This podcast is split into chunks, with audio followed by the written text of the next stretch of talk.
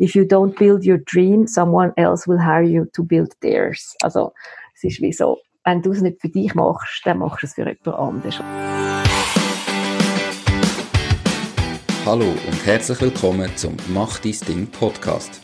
Erfahre von anderen Menschen, die bereits ihr eigenes Ding gestartet haben, welche Erfahrungen sie auf ihrem Weg gemacht haben und lade dich von ihren Geschichten inspirieren und motivieren, um dein eigenes Ding zu machen. Mein Name ist Nico Vogt und ich wünsche dir viel Spaß bei dieser Folge vom Mach dein Ding Podcast. Herzlich willkommen zum heutigen Interview. Mein heutiger Interviewpartner ist Isabel Schindler. Sie ist 54 und sie hat den ersten Secondhand Outdoor Shop in der Schweiz, wo vor Ort stattfindet, in Zürich an der Europa alle eröffnet. Sie hat erst vor kurzem eröffnet, ist dann noch voll in den ersten Monaten. Ich freue mich mega aufs Interview, bin gespannt, was sie so für Herausforderungen gehabt hat in den ersten Wochen und in der letzten Woche noch mit Corona. Hallo Isabel, wie geht's dir? Hoi Nico. Es geht mir gut, auch wenn recht müde von den letzten Monaten, die wahnsinnig anstrengend sind, aber auch glücklich und müde. Okay, glücklich und müde, das ist immer gut, dann weiss man, man hat etwas gemacht. Ja, erzähl doch gerade mal, wie bist du zum Unternehmertum gekommen? Du bist ja, schon 54, erzähl mal, was hast du vorher gemacht, bevor du dich jetzt selbstständig gemacht hast? Wie ist es zu dem gekommen, dass du am Schluss gesagt hast, mal, ich mache mich selbstständig? Ja, ich habe jetzt schon ein bisschen, ein CV auf meinem Papier niedergeschrieben. Ähm, ich habe eigentlich ursprünglich Sport studiert. Ich komme aus dem Sportlehrerumfeld. Äh, bin nachher ähm, in, in Engadin gewesen, fünf Jahre lang, Skischule und Surfschule. Nachher dann habe ich, sind wir oben runtergekommen vom Engadin. Dann habe ich gefunden, ich muss, muss noch eine Weiterbildung machen, ich muss noch etwas anderes machen. Ich wollte nicht bis 65 irgendwie in der Turnhalle stehen und habe, ähm, ein Nachdiplomstudium gemacht im Sportmanagement, Marketing und BWL. Und dort hat es dann wie so ein eine neue, neue Laufbahn angefangen. Ähm, ich bin dann der, bei der Swiss Life im Marketing, dann bin ich bei der Sanitas Krankenversicherung in der Gesundheitsförderung habe ich leiten und die letzte Station ist Schweiz Tourismus wo ich in der Produktentwicklung bin. Und das sind ein Haufen viel, mega spannende Stationen gewesen. Und ich glaube, ich habe wirklich bei jeder meine Persönlichkeit und meine Skills können erweitern.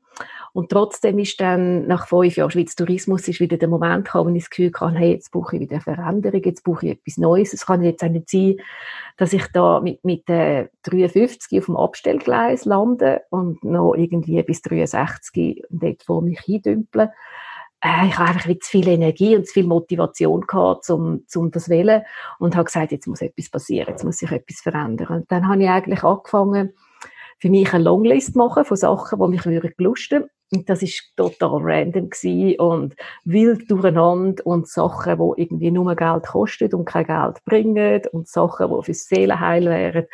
Und zwischendurch hat es aber auch eine Idee gehabt, wo, wo vielleicht hätte ich können Geld generieren Und dann habe ich angefangen, so ein bisschen die Top 3 Ideen mit Kollegen im Freundeskreis spiegeln.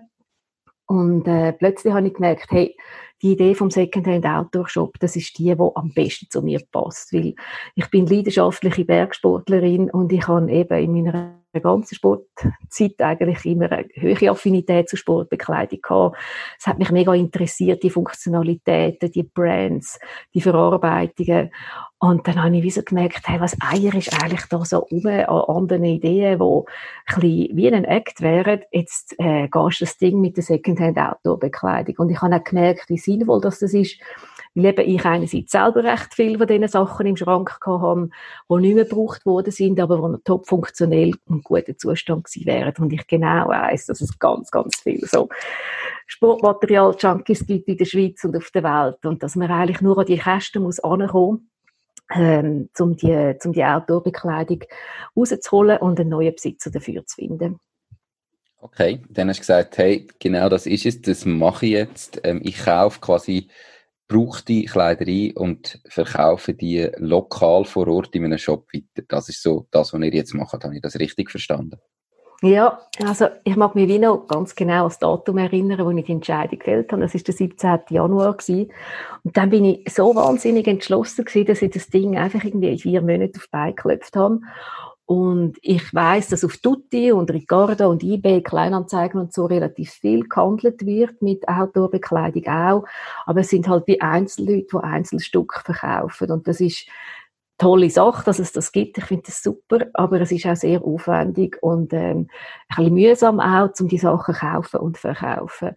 Und ja, ich habe so das Gefühl gehabt, wir haben sehr viele Sachen, die online passieren und eigentlich haben die Leute eigentlich auch Freude am Stationären. Wieder in die Stadt gehen, Menschen zu sehen, in Läden hineinzugehen, das Einkaufserlebnis wieder zu haben, weil das hast du einfach wie beim Online nicht. Und dementsprechend habe ich auch meinen Laden gestaltet, dass es wie so ein bisschen eine Erlebnisdimension soll haben, Customer Experience drin ist. Und ich habe das Gefühl, da habe ich gerade jetzt so Glück gehabt und habe einen, einen Zeitgeist getroffen, wo die Leute das wieder viel mehr schätzen. Jetzt natürlich vor allem auch nach Corona, wo man sehr stark online-lastig unser Leben gelebt haben, ähm, einfach wieder, wieder Sachen anzulangen, anzuprobieren, mit mir zu reden, mit den anderen Leuten zu reden. Es ist, es ist irgendwie mega schön, wie es das jetzt gerade abspielt im, im Laden und wie das im Real Life passiert. Das, das ist eine tolle Sache. Schön. Also, dass das, was du dir vorgestellt hast, jetzt auch in echt kann, kann passieren. Mhm. Und dass es so gut funktioniert, das macht wahnsinnig Freude, weil jetzt habe ich seit dem Anfang, jetzt sind wir seit Mitte Mai, sind wir offen, haben schon 717 Teile, haben einen neuen Besitzer gefunden. Und ich habe halt oft wie ein Gesicht zu diesen Teilen, also eigentlich die Person, die es gebracht hat und die Person, die es nachher wieder gekauft hat. Und das macht unglaublich Freude wie die Geschichte zusammenzubringen von diesen zwei Personen über das Kleidungsstück und dass der Hub tatsächlich funktioniert. Cool, das klingt mega spannend. Jetzt, du hast eben gesagt, ihr habt innerhalb, oder du hast innerhalb von vier Monaten das Ganze lanciert, von der Entscheidung, ich mache das, zu der Eröffnung vom Laden. Das ist ja extrem schnell, also da hast du wirklich Vollgas gegeben. Was sind denn da die Herausforderungen gewesen, so ganz am Anfang, wo du hast müssen bewältigen? Kannst du uns mal so in die vier Monate reinnehmen und erzählen, wie das abgelaufen ist? Ja, ähm, zuerst habe ich wie das die Idee gehabt und dann habe ich angefangen, ein Konzept zu schreiben. Ähm, und dann nachher während dem Konzept schreiben verfeinert sich die Idee. Dann gibt es immer wieder so Punkte, wo man merkt, hm, funktioniert das wirklich? Muss ich das nochmal überdenken? Dann besprichst du das wirklich auch nochmal mit Kollegen äh, ich hatte auch ganz wertvolle Quellen gehabt, die schon in, dem, in dieser Branche tätig war, die mich sehr kritisch gescannt hat und immer wieder gesagt hat, hey, Isa, realistisch bleiben, nicht den Businessplan zu fest frisieren. Und das ist so wertvoll gewesen, bis ich nachher ein Konzept hatte, wo ich das Gefühl hatte, das verhebt irgendwie. Mhm. Und gleichzeitig habe ich auch so einen Drang gehabt, um das umzusetzen, dass ich sehr, sehr schnell angefangen Locations zu suchen. Und äh, Gewerbe, also so Gewerberäume auf, auf ähm, Homegate gehst suchen. Und dann gehst du die mal anschauen. Und dann ist es halt nicht wie wenn du eine Wohnung suchst, sondern dann musst du wie ein Konzept einreichen, du musst oft das noch vorstellen, du musst wie pitchen, damit du eine Location bekommst. Und dort habe ich dann die erste Location angeschaut mit einem völlig unfertigen Konzept. Und das ist eigentlich ein bisschen schade gewesen, weil ich habe dann nicht gemerkt, ich habe dann nicht können überzeugen mit meiner Idee. Und mhm es ist noch nicht genug ausgereift gewesen. Und dann habe ich wie so gemerkt, okay, das alles hängt zusammen. Also, du musst wie die alle Ebenen, musst du gleichzeitig auffahren. Also, du kommst nur eine Location über, wenn du ein gutes Konzept hast. Und nachher kommst du nur den nächsten Schritt weiter, wenn du eine Location hast. Nur dann kannst du anfangen, eine Webseite aufbauen und anfangen zu Kleidern kommen und anfangen zu Partnerschaften kommen. Also, es ist manchmal, kommt es mir so vor wie, also der chinesische Tellerartist im Zirkus, der probiert, alle Teller immer so anzutreiben, dass die auf diesen Steckchen oben sich drüllen. Und, und du rennst von einem zum nächsten und musst wieder da ein bisschen anschubsen und der nächste. Und so hat es dann wirklich ähm, sich ergeben, dass sich das Konzept während der Location-Suche immer weiter verfeinert hat. Ähm, und dann habe ich immer gesehen, zuoberst bei Homegate ist gestanden Europale, Premium-Lage. Und ich habe immer das Gefühl gehabt, dort muss ich es gar nicht probieren. Dort äh, habe ich eh keine Chance. Und das ist aber einfach ein bisschen mein Credo gewesen, während dieser ganzen Zeit, plötzlich habe ich gedacht, nein, weißt du was, hast eigentlich genau nichts zu verlieren. Du bist total am Anfang und wenn es eine Absage gibt, dann gibt es eine Absage und sonst hast du nichts verloren. Mhm. Und dann habe ich mein Dossier eingeschickt Und wirklich gerade ein paar Stunden später hat das Telefon geläutet und der hat angeläutet und er gesagt, hey, super Konzept, mega innovative Idee und das ist genau, was wir suchen für die Europa Allee und können wir uns nicht treffen. Und, und so habe ich einfach wieder Sechser im Lotto gezogen, dass ich dort die Location bekommen habe. Das ist allerdings jetzt noch eine Pop-up-Location, wo ich bis Ende Januar kann dort sein, ganz sicher. Und dann muss ich schauen, ob ich vielleicht kann verlängern oder vielleicht, wenn ich Glück habe, sogar bleiben oder eben etwas Neues muss suchen. Aber so oder so ist es eine mega super Starthilfe gewesen, dass ich dort in die Europa reingekommen bin. Definitiv. Hat sicher auch viel, äh, ich sage jetzt Publikumsverkehr, wo nicht extra wegen dir noch mit her muss, sondern nur es einfach mal sieht beim Vorbeilaufen und so weiter, oder? Ja, genau. Und dann vom Moment, wo ich die Location hatte, hat einfach mega schnell die Landingpage an, damit ich wie können erklären, was ich mache, was mein Konzept ist, damit ich zu den Kleidern gekommen bin. Äh, ja, nachher wirklich mega schnell eins gibt's nächste und äh, man muss sich unglaublich in kurzer Zeit in verschiedene Themen einarbeiten und reindenken und dort Hilfe holen, wo man selber zu wenig Ahnung hat und dort einfach anpacken, wo man denkt, du, ich mache es jetzt so gut, wie ich kann. Also so fake it until you make it Motto. Und ja, irgendwie ergibt es ein das Nächste. Und, und irgendwie, wenn du mal in dem, in dem äh, Prozess drin bist, ist es wie so sonnenklar, was immer der nächste Schritt ist, wo man muss anpacken muss. Schön. Jetzt für mich stellt sich gerade die Frage, eben, du hast vier Monate Zeit, du hast irgendwann eine Location, jetzt musst du die Location mit War füllen, sonst bringt dir die beste Location nicht die Ware musst du auch, wie, wie du auf Tutti gesagt hast, wie es andere Leute machen, irgendwie von einzelnen Personen zusammen kaufen? Oder wie passiert das? Wie kommst du an die Ware, die du nachher kannst weitergeben also jetzt ist es, ist es so, dass die Leute mir ihre Sachen in den Laden bringen. Und das ist äh, wirklich der sinnvollste Weg eigentlich, weil da vermeidet man auch Transportweg, äh, weil die Leute meistens eh im Umfeld wohnen, arbeiten oder leben äh, oder, oder ja, einfach ihre Freizeit verbringen. Also das heißt, die kommen mit einem Sack voll Kleider, äh, wir schauen es zusammen an und äh, der Verkaufspreis von mir orientiert sich ungefähr an der Hälfte vom Neupreis. Wenn ein Teil wirklich noch eigentlich ungebraucht ist, kann es auch mal 60, 65 Prozent sein, aber das ist wirklich das Maximum. Oder wenn ein Teil auch ein bisschen defekt hat oder schon ein bisschen schlecht aussieht, kann es auch mal bis auf 30, 20 Prozent runtergehen vom Neupreis. Und der Verkäufer kommt nachher ein Drittel von dem Verkaufspreis über. Also wenn ein Teil neu 300 war, dann nachher verkaufe ich es ungefähr für 150 und der Verkäufer kommt 50 Franken über. Und so funktioniert jetzt heute das Karussell vom Innen und Außen. Ja. Gehst du da in Vorleistung? Also kaufst du das dem, was es bringt, ab, bevor du es weiterverkauft hast? Oder tust du quasi mal die Verkaufsfläche und Beratung zur Verfügung stellen und falls es zu einem Verkauf kommt, dann zahlst du den Verkäufer? Nein, ich zahle direkt bar auf die Hand aus. Und ich wollte das zuerst auch machen mit Konsignation. Aber die Leute bringen mir fünf, sechs Teile. Und wenn ich dann bei jedem Teil muss sagen, du, jetzt ist wieder etwas verkauft und jetzt mache ich dir eine Überweisung, dann ist der Aufwand pro Teil so viel zu gross, dass das nicht mehr rentabel sein kann. Weil die Marge ist okay, aber die Fläche ist teuer dort in Europa und ich habe unterdessen auch schon Angestellte und ich muss die Löhne können zahlen und die Kosten sind erheblich, die man hat, wenn man so etwas macht. Und darum muss ich einfach den Aufwand pro Teil, und das heißt Arbeitszeit, muss ich wirklich so tief wie möglich halten. Und es ist ein kleines Risiko mit dieser Vorleistung, mit dieser Cash-Auszahlung auf die Hand. Aber mittlerweile habe ich auch recht ein gutes Gefühl, welche Sachen das gehen und welche Sachen das nicht gehen. Und kann das schon recht gut einschätzen. Perfekt. Jetzt nehme ich an, du kannst ja da eben nicht irgendwie, es bringt jetzt nicht, wenn du Kleider verkaufst, wo vorher irgendjemand in einem Decathlon gekauft hat, sondern das muss schon hochwertig sein, was du verkaufst, oder? Ja, genau. Am Anfang bin ich da noch viel zu, ähm, ja, noch nicht hart genug gewesen und habe viel zu viele Sachen angenommen, weil ich einfach nicht 100% traut habe meinem Konzept und meiner Idee und bin wie so ein bisschen breiter gefahren. Aber mittlerweile ist es wirklich so, dass ich ähm, nur hochwertige Brands annehme, Sachen, die in einem sehr, sehr guten Zustand sind und wo einfach auch eine moderne Technologie haben. Und das sind so ein bisschen die Marken wie Mammut, North Face, ähm, Patagonia, äh, Haarglöfs. Also wirklich die Bergsportmarke. Ich bin auch ganz klar auf den Bergsport positioniert oder fokussiert, äh, weil viele sagen, ja, du musst doch breiter gehen, du musst alle Sportarten machen, Tennis, Wassersport und so. Aber erstens habe ich jetzt gerade nicht die Verkaufsfläche und zweitens habe ich das Gefühl, es ist je, je klarer das Positionierung ist, desto einfacher ist es für den Kunden auch zum draus kommen was er mir kann bringen und was er bei mir auch kann kaufen Und je sauberer mein Sortiment auch ist, also je weniger komische Teile das es drin hat, desto auch wieder klarer ist die Orientierung für den Kunden. Ja, und für dich ist es sicher auch viel einfacher, weil du gesagt hast, du kennst dich in dem Bereich aus, du weißt da, was noch läuft und was die Leute kaufen und was die Leute gut finden.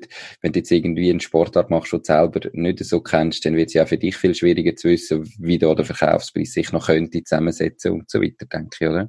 Absolut, ja genau. Also ich glaube, man kann das auch lernen. Alles ist lernbar im Leben, aber es ist natürlich einfacher, jetzt mal sicher anzufangen in einem Bereich, wo ich mich sehr gut auskenne. Schön. Ja, eben, wo, wo steht denn jetzt dein Unternehmen genau? Du hast gesagt, du machst das seit sechs Wochen, du hast bereits Mitarbeiter. Wie viele Mitarbeiter sind das? Kannst du vielleicht auch etwas sagen, wie viel Umsatz du schon gemacht hast? Du hast ja gesagt 717 Teile, wenn ich das richtig im Kopf habe. Mhm. Ähm, kannst du etwas dazu sagen bereits oder lieber nicht? Ja, also bei den Mitarbeitern ist es so, dass ich jetzt ja, sechs Leute haben, die mir helfen, aber das sind alles Leute, die im Stundenlohn arbeiten. Das sind auch alles Leute, die spontan auf mich getroffen sind. Also die erste, das ist wirklich so ein der Engel in der Not gewesen. Die hat sich gemeldet und hat gesagt, hey, ich finde es so cool, was du machst. Ähm, ich kann dir gerne helfen. Ich bin eine gestrandete Hostess und ich mache es einfach so. Ich muss nichts haben dafür. Ich finde es einfach so cool, was du machst und ich will ein Teil von dem sein. Und sie ist jetzt noch dabei, äh, ja, aber jetzt fängt langsam die Flüge wieder an und jetzt kann sie dann langsam wieder ein bisschen anfangen zu arbeiten. Aber sie ist viel im Stundenlohn im Laden und dann nachher habe ich wirklich noch weitere solche Leute, entweder Studenten oder Leute, die jetzt einfach wegen Corona äh, wie auf Kurzarbeit sind und die etwas machen wollen. Das sind ja dann auch die Engagierten und die lässigen Leute, die nicht einfach denken, ja, nur jetzt chill ist halt, bis ich wieder arbeiten kann, sondern wo, wo etwas machen Und das sind solche, die jetzt bei mir im Stundenlohn arbeiten. Und das freut mich unheimlich, weil es sind Leute, die wegen der Idee auf mich gestoßen sind und nicht, weil ich ein Jobinserat gemacht habe und sie brauchen etwas. Und um und darum sind sie einfach auch umso engagierter und motivierter und, und voll dabei, wenn sie im Laden sind. Und das freut mich unheimlich. Jetzt habe ich aber trotzdem eine Stelle ausgeschrieben für einen, einen Jobmanager, der dann ähm, ein fixes Pensum hätte und auch langfristig angedenkt ist, weil ich merke, ich kann das nicht alleine stemmen. Die Präsenzzeiten im Shop sind sehr, sehr hoch und ursprünglich habe ich mich mir so vorgestellt in einer kleinen herzigen Boutique, wo ich nebendran mein Admin und mein Marketing mache. Aber äh, da, da bin ich weit davon entfernt unterdessen und brauche wirklich jemanden, der für den Laden hauptsächlich verantwortlich ist, obwohl ich selber auch nach wie vor möchte in den Laden gehen und einfach auch an der Front sein und das spüren. Äh, aber ich muss können meine Admin und mein Marketing und mein Bürozeugs irgendwo in Ruhe an einem anderen Ort machen. Und ja, es wächst jetzt mega schnell und ich hoffe, ja, es bleibt dann auch stabil, weil es ist jetzt so ein wahnsinnig schneller Aufschwung gewesen, dass man manchmal auch fast ein bisschen Angst macht, ob das äh, anhaltet so oder ob das äh, plötzlich dann wieder abflaut, ob das nur als Corona hoch war. Das mhm. ist äh, noch schwierig zu beurteilen jetzt. Okay, aber du wirst das sehen, du wirst das sicher machen. Eben, du tönst sehr begeistert für die Idee. Ich glaube, du brennst dafür und dann findet man das immer, kann man das immer zum Erfolg führen. Mega spannend. Ähm, du hast vorher ja auch schon gesagt, deinen dein Lebenslauf quasi mal erzählt und dann gesagt, du hast jetzt dich selbstständig gemacht, du hast eine Idee gesucht und dann noch kannst Geld damit verdienen dann bist du am Schluss bei der hängen geblieben. Jetzt der finanzielle Aspekt würde mich gleich noch interessieren und zwar für dich privat, also du hast ja wahrscheinlich vorher auch gut verdient.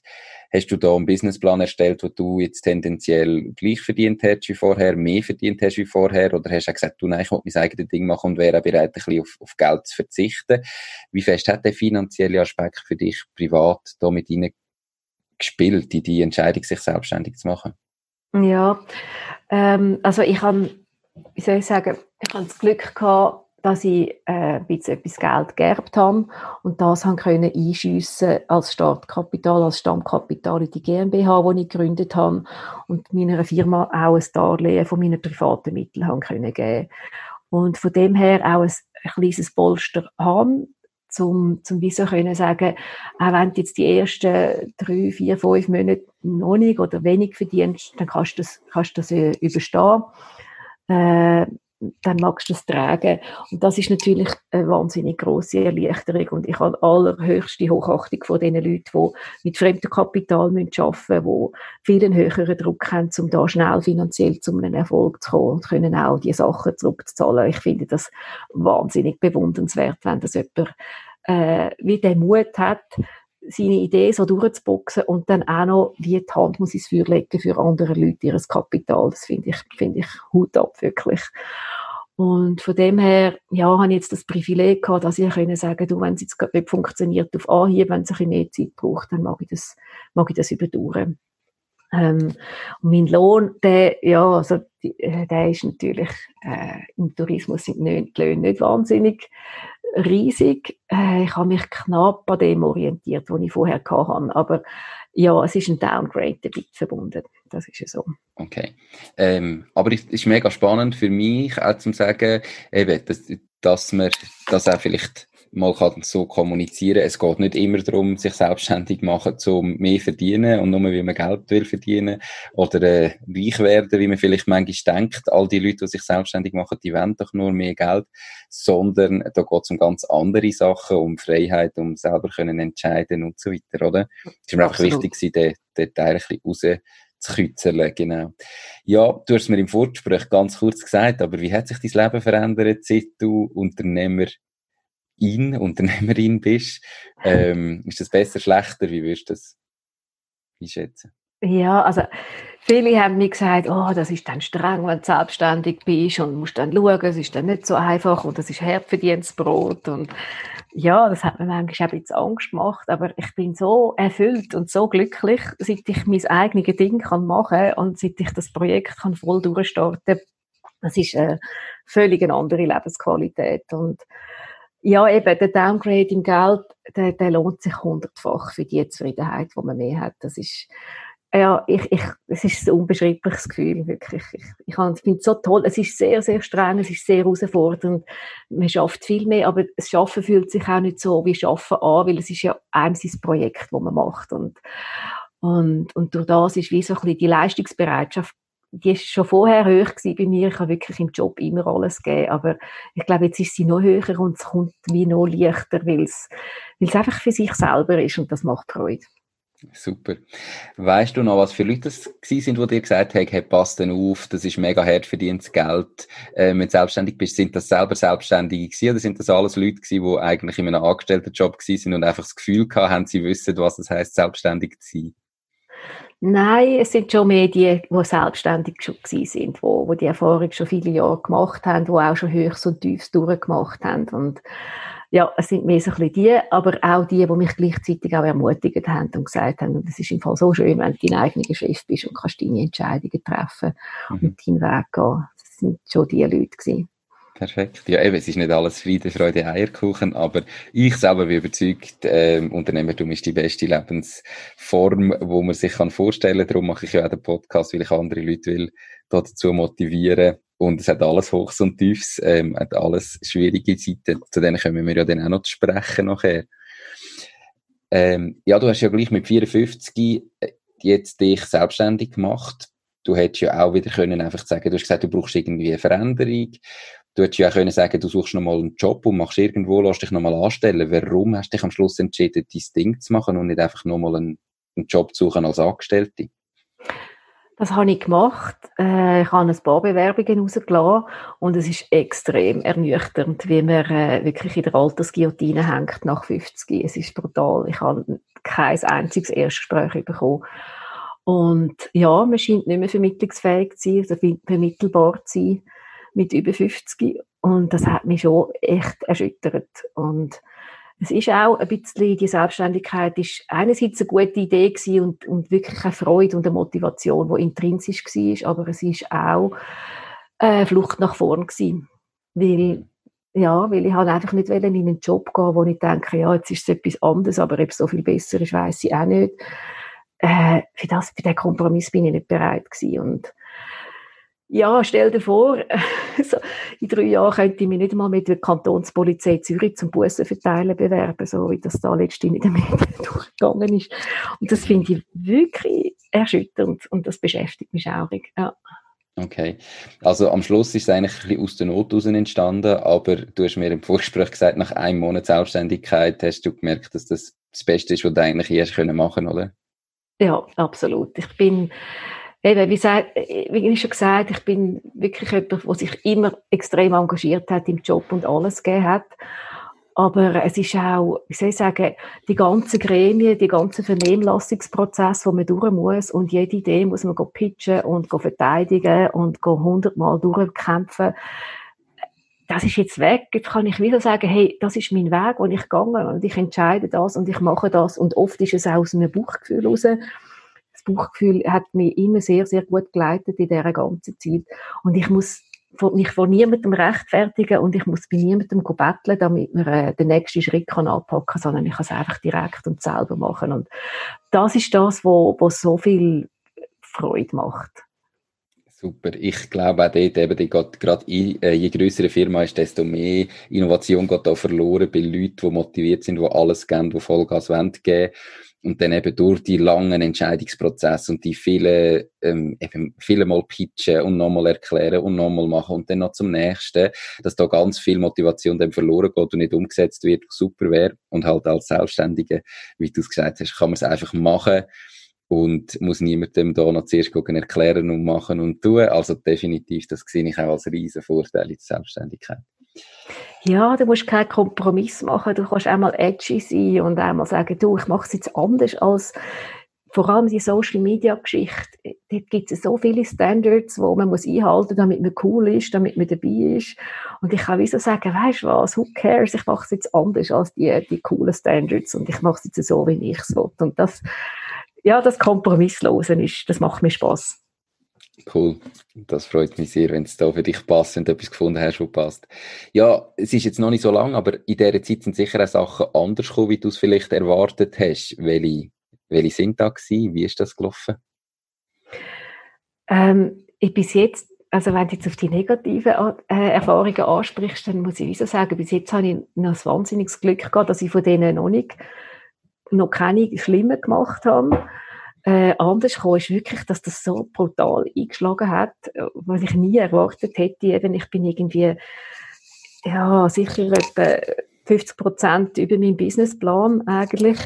Und das hätte ich nie erwartet, dass die Idee so gut funktioniert, dass, ja, ich habe auch gute Medienaufmerksamkeit bekommen. Das hat mich auch wahnsinnig überrascht, dass das äh, einfach so Anklang findet, weil es ist ja nicht eine wahnsinnige Innovation im Sinn von technologischen Start-up-Ideen, wo wahnsinnige Gadgets oder Tools oder Möglichkeiten entwickeln. Das ist eigentlich so eine total neu liegende Idee, mhm. wo vielleicht auch schon Leute, viele Leute gehabt haben, aber es hat es wie noch niemand umgesetzt.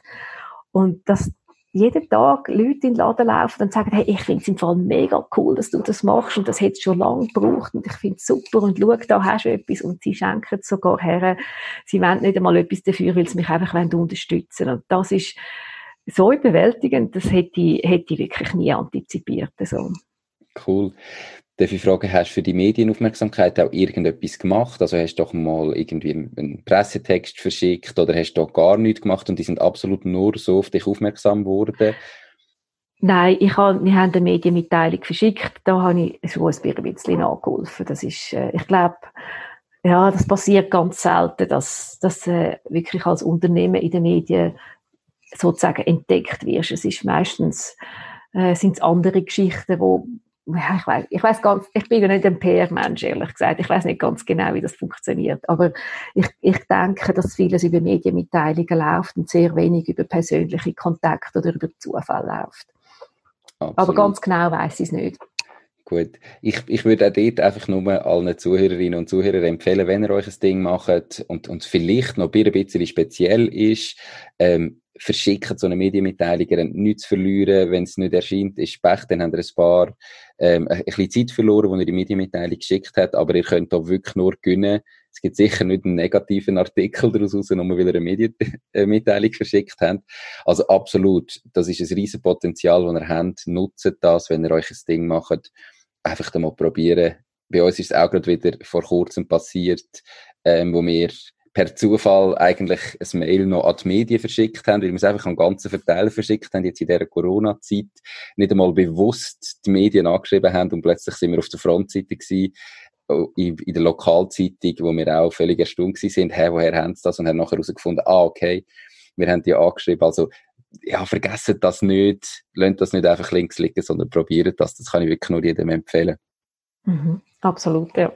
Ähm, ja, wo du gegründet hast, du hast so viele Stationen gehabt vorher, hast du da jetzt eine Ahnung von Buchhaltung, vom Rechtssystem, vom Marketing, wie so eine Gründung überhaupt abläuft?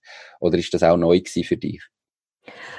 Ja, also wie eine Gründung abläuft, habe ich auch müssen selber recherchieren, was muss man da machen. Dann habe ich halt einfach irgendwann mal etwas eingeschickt, dann ist ähm, das Grundbuchamt wieder gekommen und hat gesagt, das ist falsch, so, sie müssen das anders machen. Äh, ja, man, man hangelt sich wie so durch. Äh, bei gewissen Bereichen habe ich mehr Ahnung gehabt. Ich denke, im Marketing kenne ich mich nicht schlecht aus. Das habe ich bis jetzt alles selber gemacht. Äh, und dann nachher wieder Buchhaltung habe ich jetzt ähm, jemanden, habe ich jemanden angestellt. Also bin ich Kunde von einem, von einem Buchhaltungsunternehmen und die machen für mich Buchhaltung, weil da bin ich ganz schlecht. Das weiß ich. Das habe ich noch nie gut können. Und das muss einfach super sein und das muss verheben und das muss Ende Jahr äh, eine, eine Steuer äh, ausspucken, die verheben. Und das sind zum Beispiel Sachen, die ich dann outsource. Ähm, Social Media habe ich auch Unterstützung von einer guten Kollegin, die dort wirklich sehr sattelfest ist. Aber da ist das Ziel, dass ich jetzt das nach dies nach selber übernehme und äh, mich selber getrauen auch und das, äh, das selber handeln. Und da habe ich auch Lust drauf. Das, das finde ich auch ein spannendes Gebiet und das werde ich auch noch mehr drin arbeiten. Ähm, ja, also overall, ich glaube, meine Lebenserfahrung hat, hat mir sehr viel mitgegeben auf dem Weg. Auch am Schluss die Projektleiter-Tätigkeit.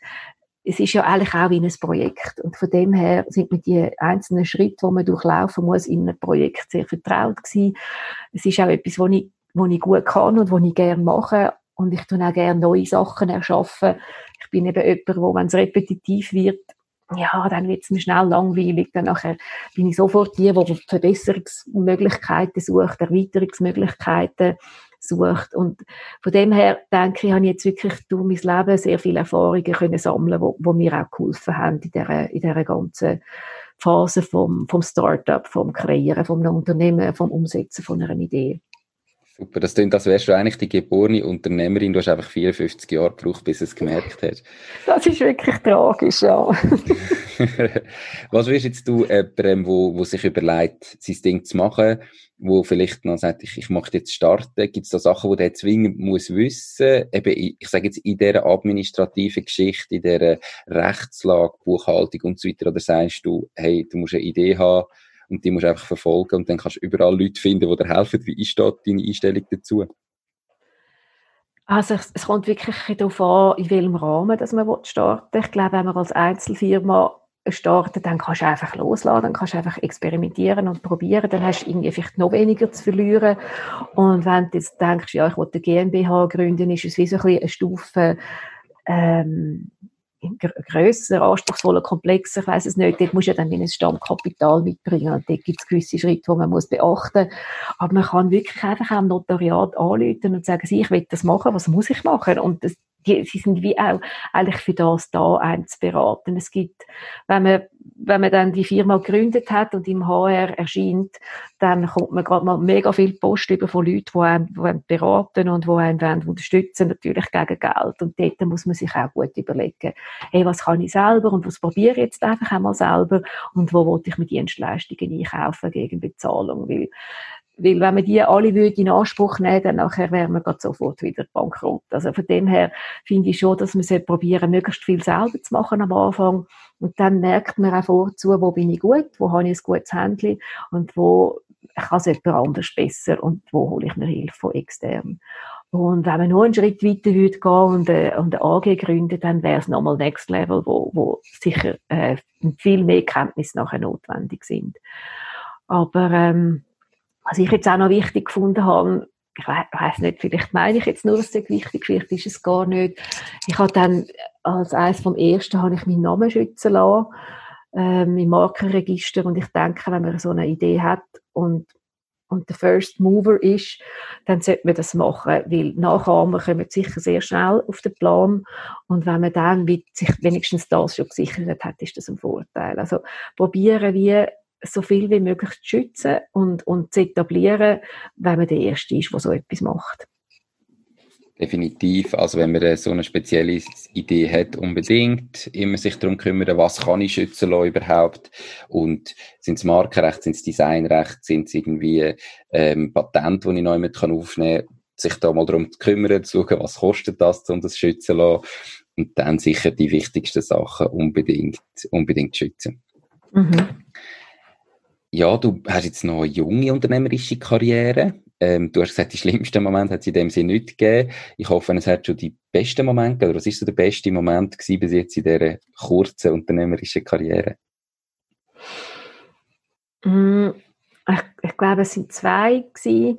Einerseits in dieser Aufbauphase vor der Eröffnung das Wohlwollen, wo mir entgegengekommen ist, äh, und, und wie die Unterstützung aus dem Freundeskreis, aber, aber eigentlich auch schon aus der Branche. Ich habe dann, ähm, wann ist es eigentlich Im Januar, im Februar, bin ich an die ISPO auf München gegangen. Das ist der Outdoor-Sport-Fachmesse von der Branche.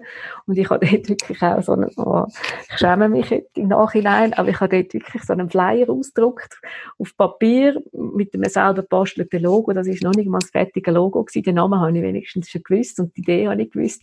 Und bin mit dem Flyer von Stand zu Stand gegangen und habe gesagt, hey, ich bin Disa und ich mache jetzt einen Secondhand Outdoor-Shop. Und wie findest du das? Und was willst du mir auf den Weg geben? Und das ist wirklich ein prägendes Erlebnis gewesen, wie viel Inputs und auch dort schon positives Feedback von diesen Leuten an diesen Ständen gekommen sind, weil das sind ja dann eben die North Face, Arcteryx, Mammut-Leute, die wo mich beäugt haben und gefunden haben, wow, krass, die probiert etwas und auch wirklich wertvolle Inputs gegeben haben. Also das und das, was aus dem Freundeskreis kam, ist, ich, wie, ich bin also wie ein Schwamm gewesen. Ich habe alles aufgesogen, was die Leute mir an Inputs geben. Ich habe es wie nicht auch als äh, Angriff oder Kritik an meiner Person oder an meiner Idee gesehen, sondern wie als Chance, um es noch mehr zu verbessern. Und die, wie das alles zu sammeln und ein Top-Konzentrat top daraus zu machen, das, das ist äh, einerseits ein mega tolles Erlebnis gewesen und nachher eben die Eröffnung und, und das Gefühl, wo jeden Tag Leute reinkommen und es einfach super finden und so Freude haben. Das ist, das sind die beiden Highlights, einfach die positiven Reaktionen im Vorfeld, aber auch jetzt, was, was am Laufen ist und was am Funktionieren ist. Cool. Mega schön. Ähm, tönt, tönt mega schön. Mega spannend, wie du das angegangen bist, eben mit Flyer und noch nicht fertig und einmal fragen. Ist ja eigentlich ein Prinzip so aus, aus Lean Startup, in einem Buch von Eric Ries, wo sagt, so früh wie möglich rausgehen, darüber reden, mit den Kunden gemeinsam das Produkt entwickeln oder Dienstleistung entwickeln. Und trotzdem eben, es braucht ja schon Überwindung, ähm, und es ist mega wichtig, wie du gesagt hast, dass man sich das da nicht persönlich angegriffen fühlt, weil es gibt sicher auch negative Feedbacks. Wie hast du das gemacht, dass du das nicht als persönlichen Angriff äh, hergenommen hast und nicht das Gefühl hast, ah, ich bin schlecht, ich kann doch da nicht, sondern dass du das wirklich hast können, objektiv anschauen Hast du da vielleicht einen Tipp für unsere Zuhörerinnen und Zuhörer? Hm, es kommt halt auch immer darauf an, wie, wie es Gegenüber einem das transportiert. Aber ich habe einfach mal nur gelesen und mich bedankt und entgegengenommen wenn ich das Gefühl habe, ah, das ist jetzt ein bisschen gar ein kritische, äh, kritisches Votum und gar nicht probiert, in die Verteidigung hineinzugehen oder zu sagen, aber nein, weisst, ich mache es so, darum und darum, sondern ich glaube, wenn man wie so, wie so ansatzweise das Gefühl hat, mh, der meint es vielleicht gar nicht so gut mit mir, dann muss man es einfach wie nur entgegennehmen und, und nicht sich in die Verteidigung hineingehen. Und dann das mit heimnehmen und das setzen lassen und dann wie so reflektieren, was kann ich da daraus nehmen? Kann ich etwas daraus nehmen? Oder ist das jetzt etwas, wo ich einfach muss spüren, wo ich muss sagen, äh, das hat irgendwie nichts mit mir zu tun oder mit meiner Idee zu tun. Das ist etwas, wo sein persönliches Problem vielleicht ist. Und ich glaube, das hilft einem zum, zum Distanz gehen. Einfach nicht reagieren und setzen lassen und dann später reflektieren. Und okay. wenn aber jemand, einmal ist jemand in den Laden gekommen und hat so gesagt, ja, also die Branche sagt, das kann gar nicht funktionieren und äh, so sicher nicht. Und, und dort habe ich wirklich Mühe gehabt, um dem nicht an den Kopf zu rühren und zu sagen, hey, weisst du was, wenn ihr so viel besser wisst, dann macht es doch selber. Also es ist wie so, einen Moment hat es gegeben, wo ich wirklich wie so gedacht habe, wow, jetzt musst du wirklich total zusammennehmen, um das einfach auch nur schlucken, entgegennehmen und sagen, danke für dein Feedback und äh, ich lasse es mal sitzen. Okay. Ja, die, die Moment gibt es immer die Leute, die das Gefühl haben, sie wissen jetzt besser, selber noch nichts gemacht, aber irgendwie schon mal, ähm, einfach mal mit Stein rühren. Da muss man sicher können drüber stehen, da lernt man sicher auch damit umzugehen, je länger, dass man äh, dabei ist, weil die Leute gibt es immer. Aber sehr ein guter Tipp, dass man einfach dann mal sagt, ich probiere gar nicht erst zu verteidigen, sondern ich nehme einfach mal an, kann es dann in Ruhe überlegen und, und muss nicht immer gerade das Gegenargument haben und irgendwie einen Konter fahren. Das ist, glaube ich, sehr, sehr wichtig. Super. Ja, ja. Nein, das wirkt auch verzweifelt, wenn man nachher gerade in die Verteidigung geht, sondern äh, wie, wie ab, abprallen lassen. Mhm. Okay. Ja, was bedeutet es für dich konkret, Unternehmerin zu sein? Also eben viele Leute können sich jetzt nicht, nicht viel darunter vorstellen, die haben eben vielleicht falsche Sachen im Kopf. Ähm, das ist ja eigentlich auch etwas sehr Individuelles, aber was heißt es für dich jetzt ganz persönlich, Unternehmerin zu sein? Ja, das, das können wir eigentlich wie so ein bisschen äh, zum Titel von deinem Podcast, oder? Mach dein Ding. Das bedeutet für mich Unternehmerin sein, dass ich genau meinen Weg kann gehen, meine Ideen kann verwirklichen, äh, kein Kompromiss ausgehen, mein, mein Lebensrhythmus kann gestalten, mein Tagesablauf kann gestalten. Äh, ich glaube, das ist wirklich das, wo, wo für mich das Unternehmen sein bedeutet, mein eigener Chef zu sein. Das ist das ist ein wunderschönes Gefühl. Super. Du hast jetzt zwar noch nicht so lange her gestartet, aber wenn du jetzt nochmal müsstest von Anfang an anfangen, was würdest du anders machen? Ich hätte zehn Jahre früher angefangen. Nur zehn Jahre? Vielleicht auch 20. Nein, ich, ich bereue es, dass ich so lange nicht den Mut gehabt ehrlich gesagt. Ich, ich habe wirklich lang, lang einfach auch ein bisschen Existenzängst gehabt und das Gefühl gehabt, ui, und wenn es nicht funktioniert und das traue ich mich nicht und kadert und bin mir selber im Weg gestanden, wirklich. Und ich, ich kann es nur jedem empfehlen, wo, wo mit dem Gedanken spielt, fang so schnell wie möglich an, weil wenn du spürst, dass das dein Weg ist und dass das dich an Erfüllung geben dann musst du es machen dem ist nichts hinzuzufügen, definitiv. ich hätte es nicht können besser sagen. Ähm, hast du ein Lieblingszitat? Bist du so auch ein Zitate-Mensch? Ähm, haben Zitate ein Einfluss auf dein Leben oder gar nicht? Doch, ich äh, habe schon ein eine Affinität auch zu Zitaten. Ich habe auch auf jedem Hangtag habe ich so ein Zitat, wo, wo mit, äh, mit der Leidenschaft zum Bergsport zu tun hat. Und ja, und die sind dann auch auf den Papiertaschen abgedruckt und die habe ich auch in jedem Newsletter kommt eins zum Beispiel von diesen Zitaten. Und aber mein Zitat, wo, wo wie so ein bisschen mein Grundstein war, um mich selbstständig zu machen, ist, if you don't build your dream, someone else will hire you to build theirs. Also, es ist wie so, wenn du es nicht für dich machst, dann machst du es für jemand anderes. Und dann habe ich so gefunden, nein, das kann es eigentlich nicht sein. Ich will meinen eigenen Traum verwirklichen und nicht den von jemand anderem. Definitiv, super Zitat, absolut. Aber das geht eben nur, wenn man sein eigenes Ding macht, sich selbstständig macht und startet. Ähm, sonst wird das sehr, sehr schwierig, seinen eigenen Traum umzusetzen. Cooles mhm. Zitat. Ja, unsere Zuhörerinnen und Zuhörer sind Leute, die sich überlegen, sich selbstständig zu machen, die vielleicht auch schon gestartet haben, aber auch meistens noch in den Anfängen stehen.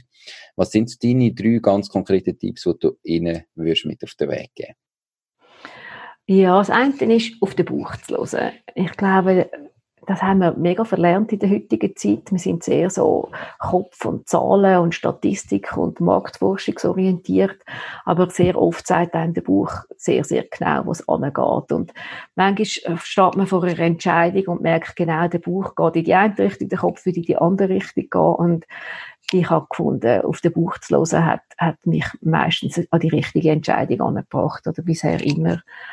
Und äh, auch der, der Grundsatz, wenn ich am Anfang bin, dann habe ich auch gar nichts zu verlieren. Das ist natürlich ganz etwas anderes, wenn man schon etabliert ist und viele Jahre im Unternehmen ist und wichtige Entscheidungen muss wählen. Aber als Anfänger hast du nichts zu verlieren. Und das ist eigentlich ein Privileg und ein Genuss und du kannst experimentieren und du kannst drauf los. Das ist das Zweite.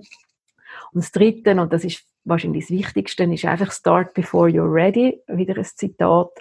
Einfach machen. Und auch wenn es noch nicht perfekt ist und auch wenn es noch nicht gut ist, äh, einer hat mal gesagt, der im Online-Marketing ist, äh, über den ersten Online-Job sollte man sich ein bisschen schämen. Weil man hat ihn angefangen, bevor man parat war. Aber wenn man ihn erst live geschaltet hätte, wenn man parat gewesen wäre, wäre man wieder zu spät gewesen. Und ich denke, das ist wie so für mich eine ganz grosse Weisheit. Man muss einfach anfangen, auch wenn es noch nicht gut ist. Und dann hat man ja auch die Lizenz, um sich zu verbessern, zum probieren, vielleicht auch mal einen Fehler zu machen und, und so zu wachsen. Und nicht wie die, ich bin halt irgendwie die Verkörperung vom Pareto-Prinzip, glaubst aber nicht so die Idee haben, es muss schon zu 99,9% perfekt sein und erst dann fange ich an. Das, das ist, glaube ich, nicht realistisch und dann dreht man sich immer im Kreis und dann müssen sagen, oh, jetzt ist es halt nur 60% gut oder 70%, aber äh, ich gehe jetzt mal raus und schaue, was passiert.